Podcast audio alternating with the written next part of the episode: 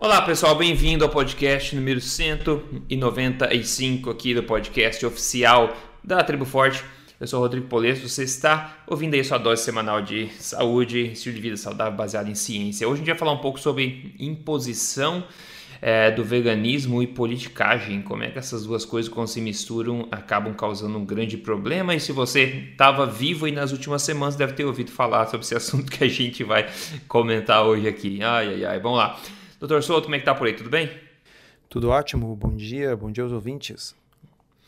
Olha só, pessoal, saiu por aí, o pessoal manda pra gente sempre quando sai. É, enfim, saiu um dos principais artigos foi na Gazeta do Povo, né, que basicamente aquela história na Bahia de quatro municípios que, né, que esses alunos agora vão ter que ter merenda vegana, gradativamente vegana. Vou explicar um pouco mais sobre isso. Saiu na Gazeta do Povo é, a, a seguinte manchete que comam carne em casa com seu dinheiro, diz promotora que instituiu o cardápio vegano em escolas. E também, isso saiu também fora do Brasil, né? eu estava falando com o Dr. Souza até antes da, da nossa conversa aqui, que ele acha que saiu fora do Brasil antes de virar notícia aqui no Brasil, saiu no Washington Post, por exemplo, falando é, que no, num país, né, numa área rural do Brasil que ama carne, é, essa comunidade virou vegana e está revoltada. Então, é, esse artigo, esse é, artigo foi publicado na Gazeta do Povo, é bastante interessante, porque eles entrevistaram a bendita da promotora via telefone e colocaram a conversa também. O que eu fiz também foi dar uma investigada nesse termo que foi assinado na Bahia, para todo mundo entender um pouco mais sobre isso, entender quais os verdadeiros objetivos disso aí. Será que realmente a gente quer cuidar do meio ambiente? Será que a saúde das crianças é realmente o nosso foco? Eu espero que fique claro um pouco à medida que a gente vai discutindo alguns aspectos dessa história toda, que é bastante preocupante e não pode se tornar um precedente políticos não podem decidir o que a gente se alimenta, principalmente nossas crianças que são indefesas não têm nem escolha, né? Mas enfim, é, alguns trechos da, desse artigo da Gazeta do Povo, tá? É, vamos lá, abre aspas. Há mais de um ano no empoeirado sertão da Bahia, escolas públicas de quatro municípios, ranqueados entre os IDHs mais baixos do estado, estão progressivamente se tornando veganas. Mas a iniciativa, pouco compatível com a realidade local, não parte das próprias cidades. É uma diretriz do Ministério Público Baiano. Na prática, as escolas estão retirando carnes, ovos e leite do cardápio escolar. Em troca, oferecem aos estudantes carentes, em sua maioria, em sua grande maioria, pasta de amendoim, pão vegano, carne de soja, entre outras receitas. Em um futuro muito em breve, o órgão pretende retirar da alimentação escolar não apenas 40%, como é hoje, mas 100% de qualquer fonte de proteína animal de 154 unidades escolares de quatro municípios: Serrinha, Teofilândia, Biritininga e Barrocas. Ok, isso foi o que foi passado para aí no Brasil inteiro, o pessoal está comentando bastante. Eu cheguei e fui dar uma olhada no termo que foi assinado nesses. É, nesses municípios, onde essa promotora sentou lá com os, o prefeito, representantes e assinaram esse termo. E nesse termo descreve exatamente qual é o propósito, isso tudo, o que, que é de fato isso tudo. Eu acho interessante ler para vocês alguns trechos desse é, esse termo que foi assinado no final de 2017, tá? Lembrando que foi assinado por políticos, tá? E não por um, uma banca de cientistas da nutrição, nada disso, tá? Então, as premissas de todo esse termo, tá? O termo começa com todas as premissas que o pessoal vai aceitar. Então, uma das premissas é o seguinte, ó. Considerando que a alimentação escolar representa para muitos alunos um atrativo à frequência escolar e ainda, conforme inúmeras publicações científicas que garantem, guarnecem o procedimento administrativo, alunos bem alimentados apresentam melhor desempenho e assimilação ao ensino ministrado. Eu acho que ninguém duvida disso, né, doutor Souto? Só que eu acho que a forma como eles vão preencher esse pré-requisito é um pouco dúbia aqui. E, agora que essa, é, outros, é, presta atenção agora, pessoal. O real motivo por trás dessa toda boa vontade começa a aparecer agora no próprio termo, ok? A real motivação para transformar a alimentação das crianças. Eu vou ler para vocês aqui exatamente escrito no termo, ó. Considerando que a administração pública deve primar pela observância do princípio da eficiência por meio da eleição de opções racionais, sobretudo do ponto de vista financeiro, abre parêntese, custo para o erário, fecha parênteses, e ao meio ambiente, né, dever de sustentabilidade. Considerando a constatação durante o curso do procedimento de que alimentos de origem animal utilizados na alimentação escolar, a exemplo de sardinha, charque e leite em pó, são os itens mais onerosos aos cofres públicos, Trata-se ainda de alimentos questionáveis cientificamente do ponto de vista nutricional e de prevenção de doenças, mormemente quando comparados com alimentos de origem vegetal, conforme estudos acostados. E a última para gente começar a discutir aqui, ó, considerando ainda que para além do custo financeiro o custo ambiental para a produção de carne de origem animal é elevado, notadamente quanto ao consumo de água necessário, prática de desmatamento, elevadas emissões de gases do efeito estufa, além das inúmeras mortes de animais e correntes com baixa eficiência, de modo que a utilização de tais produtos na alimentação escolar, escolar não traduzem, portanto, observância pela administração pública ao princípio da eficiência quanto ao dever de gestão e uso racional de recursos públicos, sejam financeiros ou, é, ou ambientais. Essas três premissas deixam bastante claro aqui que os alimentos de origem animal são os mais onerosos né, aos cofres públicos. E aqui nessa última que eu li, doutor Souto, será que alguma desses argumentos que eles usaram, que utiliza bastante água, que custa caro, que é pior para desmatamento, emissão de gás estufa, a gente comentou isso né, em podcasts aqui, mostrando realmente qual é a verdade sobre isso, mas esse é o embasamento que eles usaram para atacar a questão da origem animal é, em relação ao meio ambiente, né? E são argumentos que a gente sabe que são falsos, né? Só para começar a conversa. Pois é, Rodrigo. Uh, então, quando a gente gravou aqueles dois episódios com a doutora. Uh Ana, Ana Flávia. Ana Flávia, com a doutora Ana Flávia, zootecnista. E para muitas pessoas podia parecer uma coisa muito abstrata. Diz, olha, é um, é um podcast que eu gosto de ouvir falar sobre alimentação, sobre low carb, sobre emagrecimento. E, e por que, que a gente enfatizou aquilo? Porque sim, a gente sabe que esses argumentos vão voltar para lhe morder ali adiante. Né? Eles são os argumentos que estão começando a embasar esse tipo de mudança autoritária na legislação. Então, é muito importante que todo mundo tenha na ponta da língua uh, a, a, argumentação científica correta, de modo que os prefeitos, os vereadores, os deputados não sejam enganados por essa balela pseudocientífica. Tá? Então, só relembrando bem rapidinho, a água, a água a qual ela se refere é a água da chuva tá certo?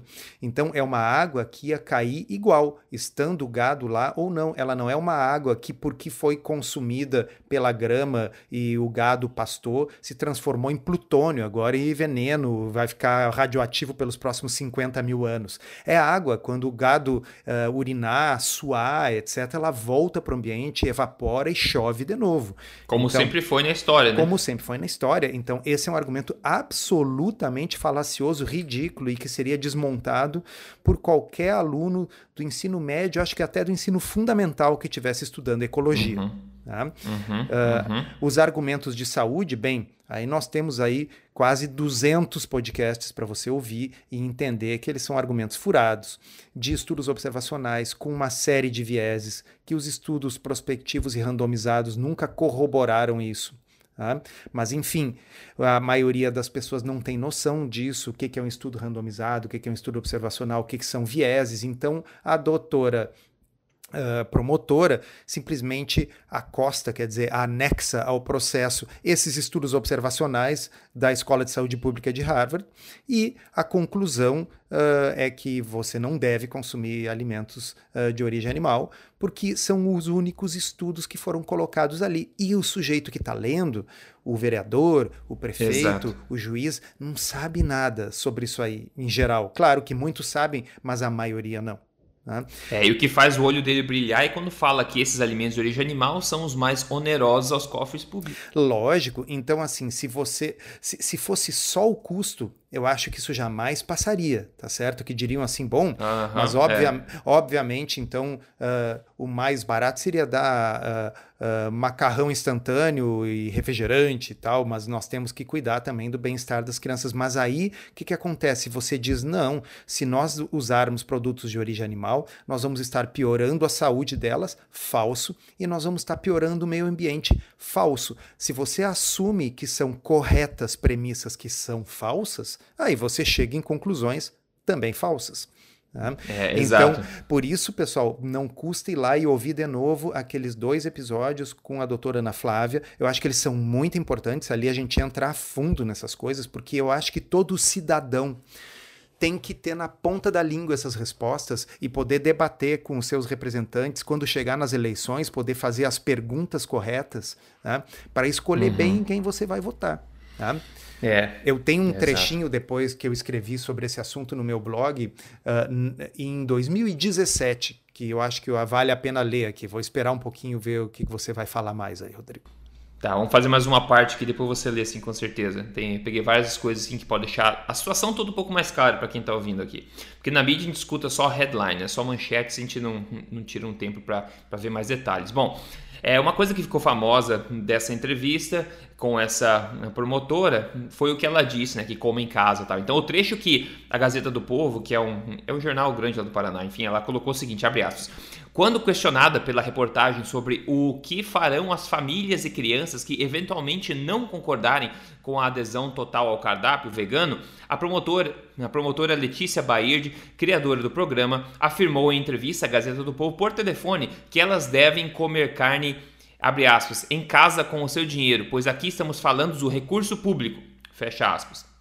Bom, Agora, nesse termo que eu falei, que eu fui ler esse termo que foi assinado, tem todas essas premissas que a gente leu, deixa bem claro qual é o objetivo público aqui de, de economização, de economia de recurso público, eficiência, para poder comover e, enfim, persuadir essa, essa, esses políticos a assinarem, tá? Mas depois de, de, todo mundo concordar com essas premissas, tem a parte dos afazeres, tá? Dos, o que, que então, depois de assinado esse, esse documento, quais são os afazeres? Eu vou ler para vocês aqui. Cláusula primeira, abre aspas o compromitente assume a obrigação de reformulação dos cardápios alimentares escolar para fins de adequação aos termos da espécie normativa supramencionados, em especial quanto ao dever de oferta de programa suplementar de alimentação escolar preventiva de doenças, racional do ponto de vista financeiro e ambiental. Tradutor, é, como que é? é tradutor ainda de observância do dever de sustentabilidade. É só aqueles mitos todos, pessoal. Aí, é, essa parte é, é folga.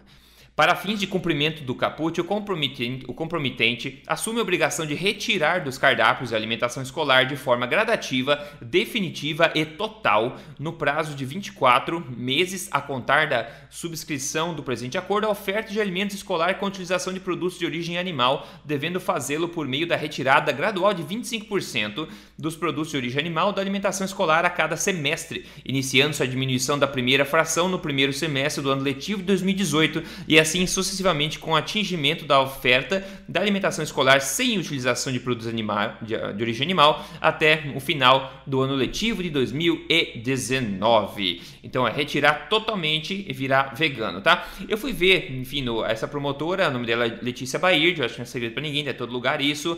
Ela, eu fui, ela tem Twitter, né? No Twitter dela tá lá o que? O, aquela parte que descreve você Tá promotora de justiça, tá forasteira e outsider. E daí tem dois daqueles smiley, dois daqueles símbolozinho de, de desenho. Um deles é uma folha verde e o outro é um coração verde. Então a gente vê que é, ela tem uma ideologia muito forte em para defender o veganismo, o vegetarianismo, tá? E nada contra isso, né? Mas se torna, ela quando ela começa a impor essa ideologia dela é, em quatro municípios, a coisa começa a ficar pior. E alguns trechos da entrevista via telefone dela com a Gazeta do Povo é o seguinte, ó, abre aspas, ó. A Gazeta pergunta: Mas então não seria justo equilibrar o cardápio? E quando chegarem 100%? E essas crianças que querem comer carne? Aí que ela fala, né? Aquilo que eu acabei de falar, que talvez você ainda não compreendeu. A gente está falando do recurso público. Daí a Gazeta pergunta: Mas quando chegar a 100% vai tender a um lado, ao veganismo, e o outro lado? Não, a questão não é o veganismo, é a utilização do recurso público. É isso que eu sempre tento deixar claro. Mas vão continuar existindo pessoas que querem se alimentar com carne, não é? Que comam em casa com seu dinheiro, porque aqui a gente está falando do recurso público. Aí a Gazeta fala. Em vídeos disponíveis no YouTube, é possível observar essa promotora atuando em defesa dos animais, além de alertar como uma ativista os moradores da região pobre quanto ao perigo quase irreversível de dejetos de matadouro que caem na água ou no solo. A Washington Post, ela nascida no Mato Grosso do Sul, também contou que, na Bahia, encontrou uma culinária baseada em raízes e que todos os nutrientes que ela precisa estão nos vegetais, além de estar tentando cortar o glúten.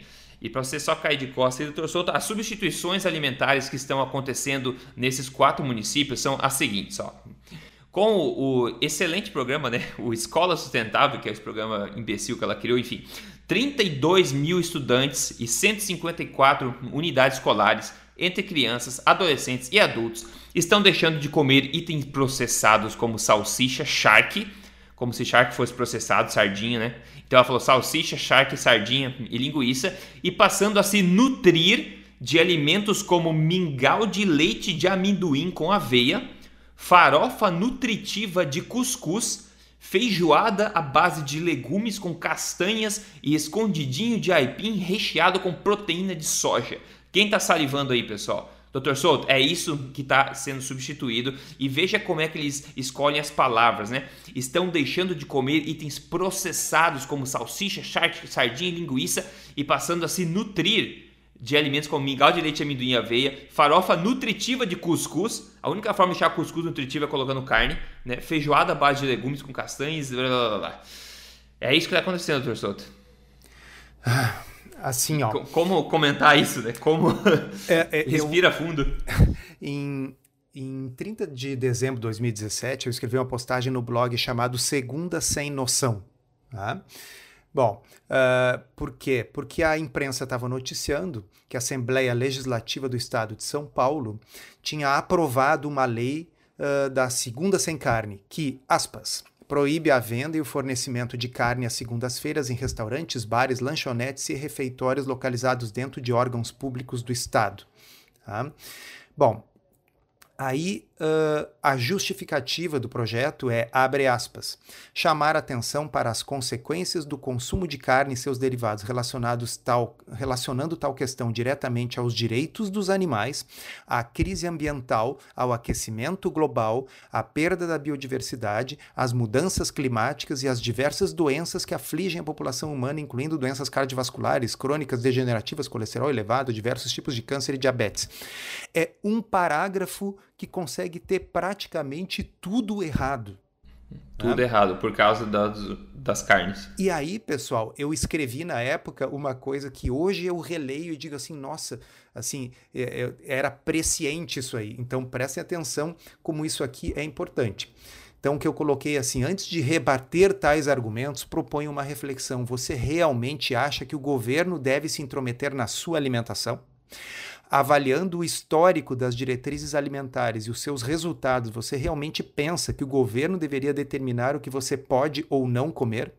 Levando em conta a competência do governo em geral, você realmente deseja conferir ao Estado o poder de veto sobre o seu cardápio? Mesmo? Tá? Então, uhum. a, ali era Ótimo. só uma segunda sem carne. Agora vocês veem assim: se você vai deixando isso acontecer, daqui a pouco fazem um cardápio 100% vegano, sete dias por semana para crianças indefesas.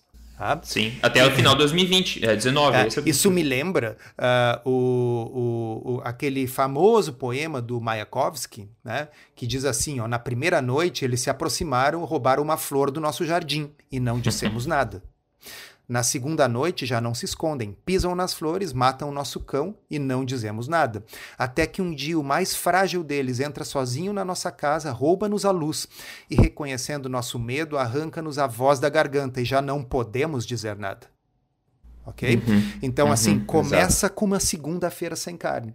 Depois vem isso aí. Daqui a pouco é proibido consumir carne num restaurante, como hoje é proibido fumar tá certo? Porque, enfim, né? Uh, então, o que, que, eu que, que eu escrevi na época? Eu botei assim, ó, sou contra, mas eu sou contra por princípio. Pessoal, vamos pensar. Mesmo que a lei proposta determinasse o fim dos refrigerantes com açúcar, a proibição do açúcar adicionado aos alimentos e taxasse todo o carboidrato processado, eu ainda seria contra. Por uhum. quê? Porque se você dá poder para esse pessoal, a próxima coisa que eles fazem é isso que eles estão fazendo na Bahia, ok? Ó, e se você quisesse comer, e se você achar que o problema é a gordura e preferisse comer pão doce, o Estado realmente deveria ter o poder de lhe impedir? Se você, mesmo sabendo o mal que faz, ainda quiser comer, quem sou eu, quem é o Estado para dizer o que você uhum. deve ou não fazer com o seu pâncreas? Tá? O Estado precisa ser pequeno porque o Estado grande comete grandes equívocos. Desculpa estar tá sendo político aqui, pessoal, mas é o que eu penso. Acho é, que o Rodrigo tá concorda. Tá? Concordo. A única maneira de evitar que o Estado crie normas nutricionais péssimas é evitar que o Estado crie normas nutricionais. Eu vou repetir hum, essa frase. Ótimo. a única maneira de evitar que o Estado crie normas nutricionais péssimas é evitar que o Estado crie normas nutricionais. Porque se hoje o Estado proibir refrigerante, talvez você ache bonito e aplauda. Amanhã ele pode proibir o salgadinho na escola e você vai vibrar. Mas agora ele está proibindo a carne nas segundas-feiras, por motivos religiosos travestidos de ciência.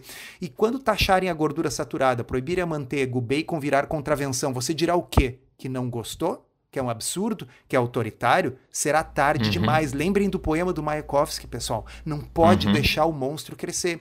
E o monstro está crescendo. Tá todo mundo convencido que precisa uma piscina de água para fazer um pedaço de carne. Tá todo mundo convencido que o arroto da vaca causa aquecimento global. E aí é um tris para proibir a carne na alimentação dos seus filhos. Aí tá bem, você que está nos ouvindo aí pode comprar a carne para a criança comer em casa, tá bem. Quem vai se ralar nisso aí é o pobre. Exato, e já está com necessidade, e é isso, pessoal. É por isso que tá, tem uma oposição grande essa, essa iniciativa.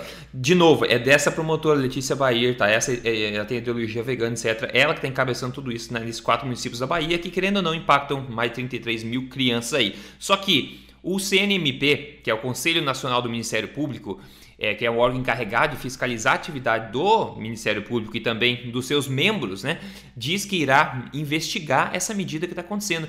Isso também vai contra, pessoal, o próprio Guia Alimentar para a População Brasileira, que reconhece literalmente o valor nutritivo de alimentos de origem animal. O próprio Fundo Nacional de Desenvolvimento da Educação, o FNDE, que se opõe a essa iniciativa também estabeleceu em 2018 a obrigação de que o cardápio escolar ofereça aos alunos proteína animal, carne, leite e ovos. Obrigação. Olha só, a Sociedade Brasileira de Pediatria também emitiu uma nota na qual ela considera preocupante a retirada de um grupo alimentar tão importante como a proteína de fonte animal.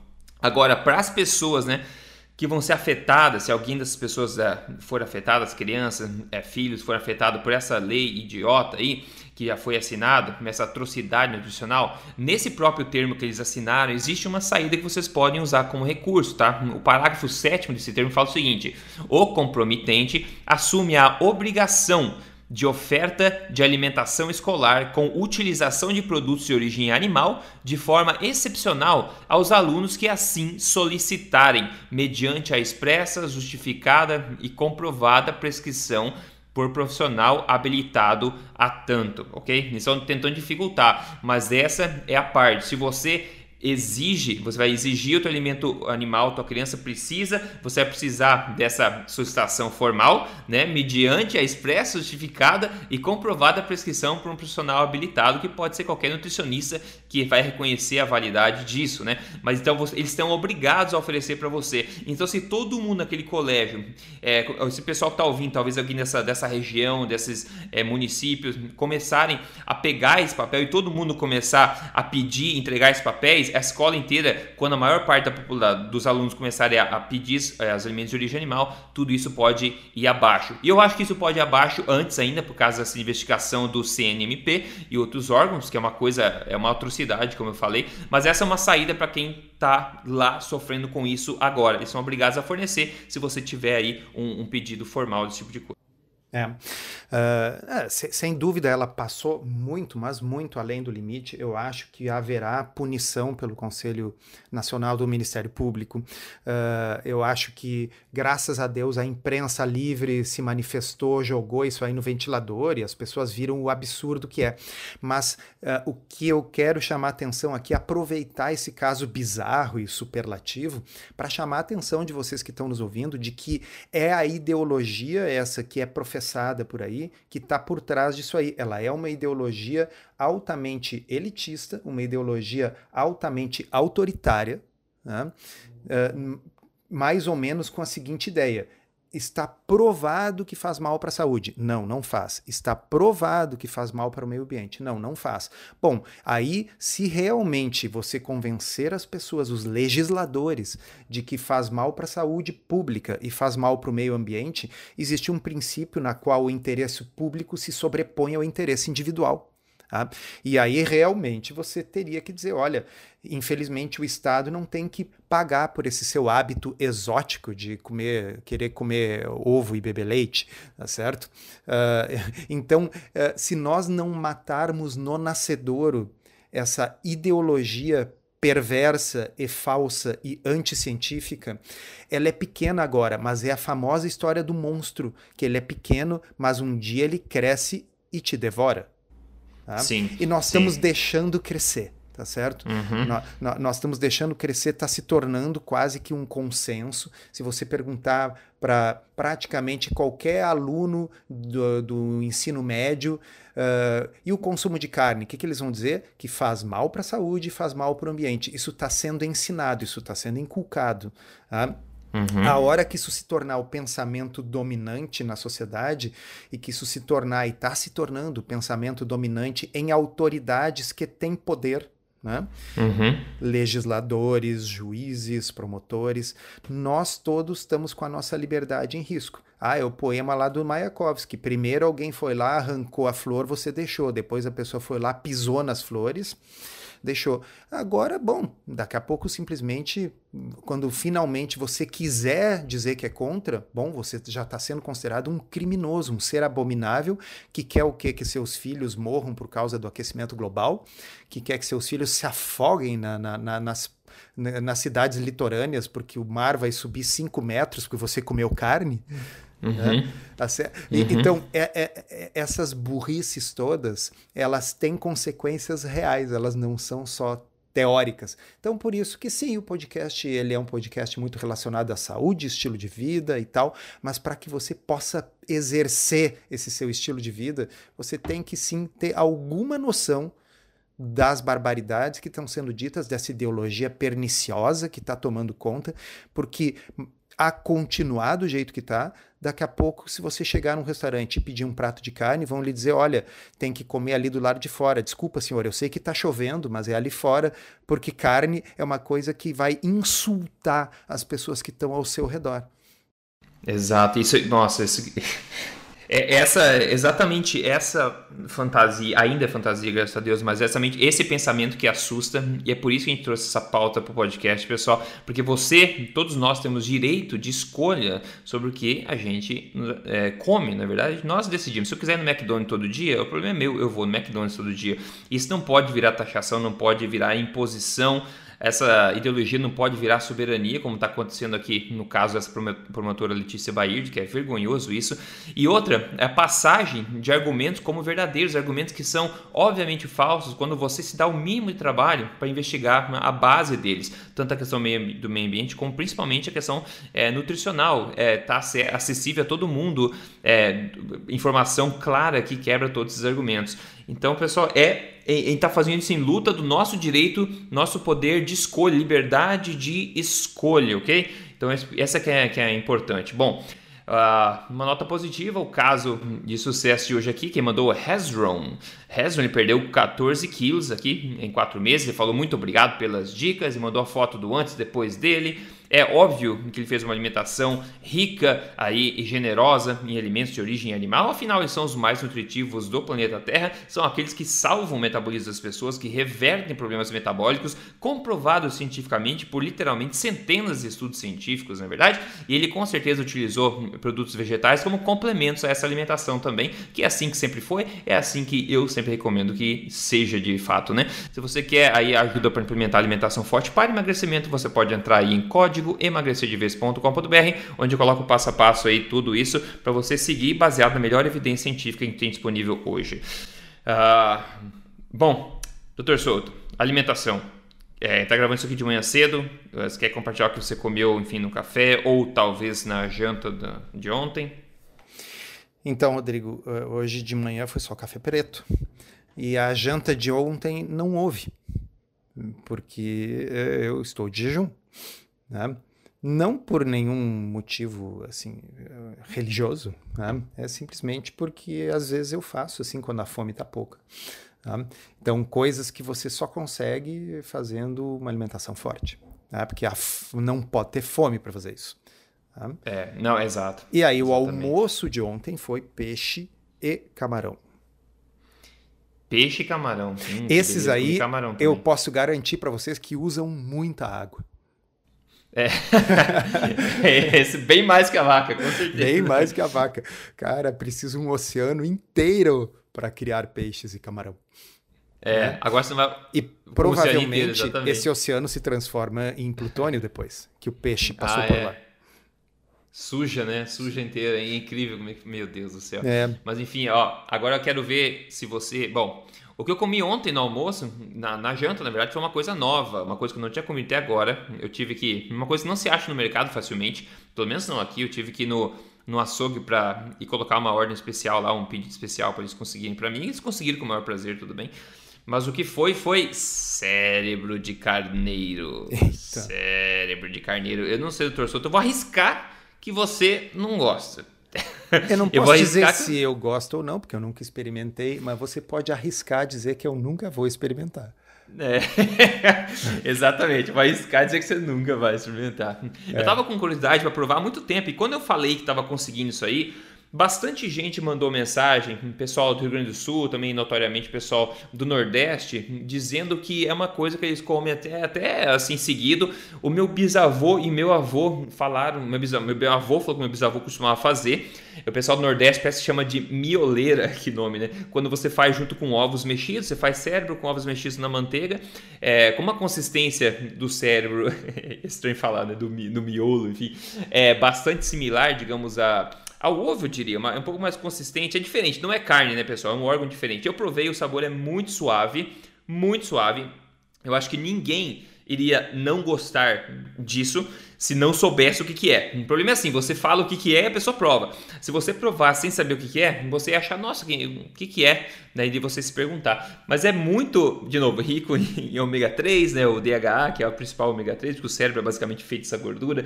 Precisa? Não precisa. Mas assim, quando a gente fala em sustentabilidade, a forma como a gente pode aplicar isso nas nossas vidas é entendendo que o animal, ele vem inteiro, tá? A vaca não tem só picanha. A vaca tem, tem todas as partes, né? O, o porco também. Não é é só o, o, o filezinho, não é só a costelinha, tem orelha, tem focinho, tem a barriga, o porco tem cérebro, na é verdade, tem intestino, tem estômago, tem, enfim, tem todos esses aspectos, coração.